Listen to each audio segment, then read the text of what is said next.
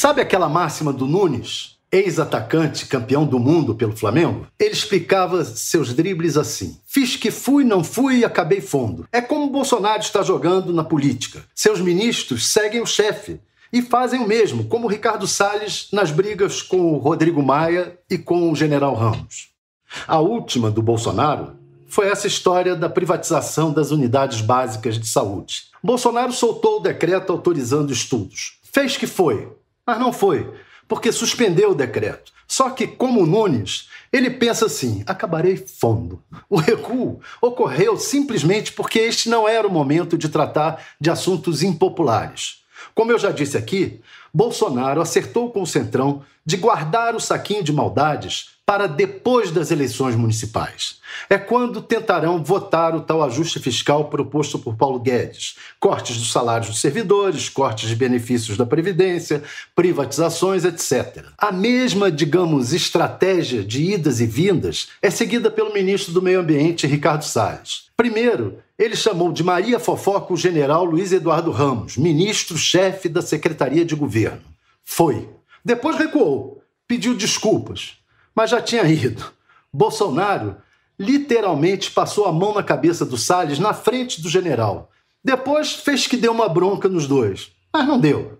Agora, Salles repetiu a dose com o presidente da Câmara, Rodrigo Maia, que havia criticado o Ministério do Meio Ambiente. Na sua conta no Twitter, chamou o presidente da Câmara de nhonho, aquele gordinho do seriado do Chaves. Foi. Depois recuou. Disse que não foi ele quem publicou aquilo na sua conta. Fez que não foi. Mas o fato é que acabou fundo. Rodrigo Maia, aliás, que se cuide. Hoje ele, o presidente da República, parece estar se dando bem, como nunca.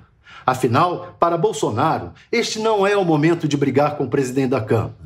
Depois das eleições municipais, o governo vai precisar acelerar a votação de seus projetos no Congresso. E é melhor manter as aparências por enquanto. Bolsonaro e os bolsonaristas chegaram a fingir que iriam para essa batalha no início do ano, mas recuou. Foi o suficiente para Maia também recolher as armas, porque para ele também não é o momento de brigar. Maia joga com a possibilidade de permanecer no comando da Câmara. Para isso, tenta não bater de frente com toda a base governista no Congresso. Mas chegará o momento da eleição do presidente da Câmara. Está marcada para fevereiro. A campanha esquentará em dezembro e janeiro. Ali, imaginam os bolsonaristas e os líderes do Centrão, se tudo der certo para eles, a base do governo, sob o comando de Bolsonaro, acabará fundo buscará eleger no nome mais confiável para o Planalto.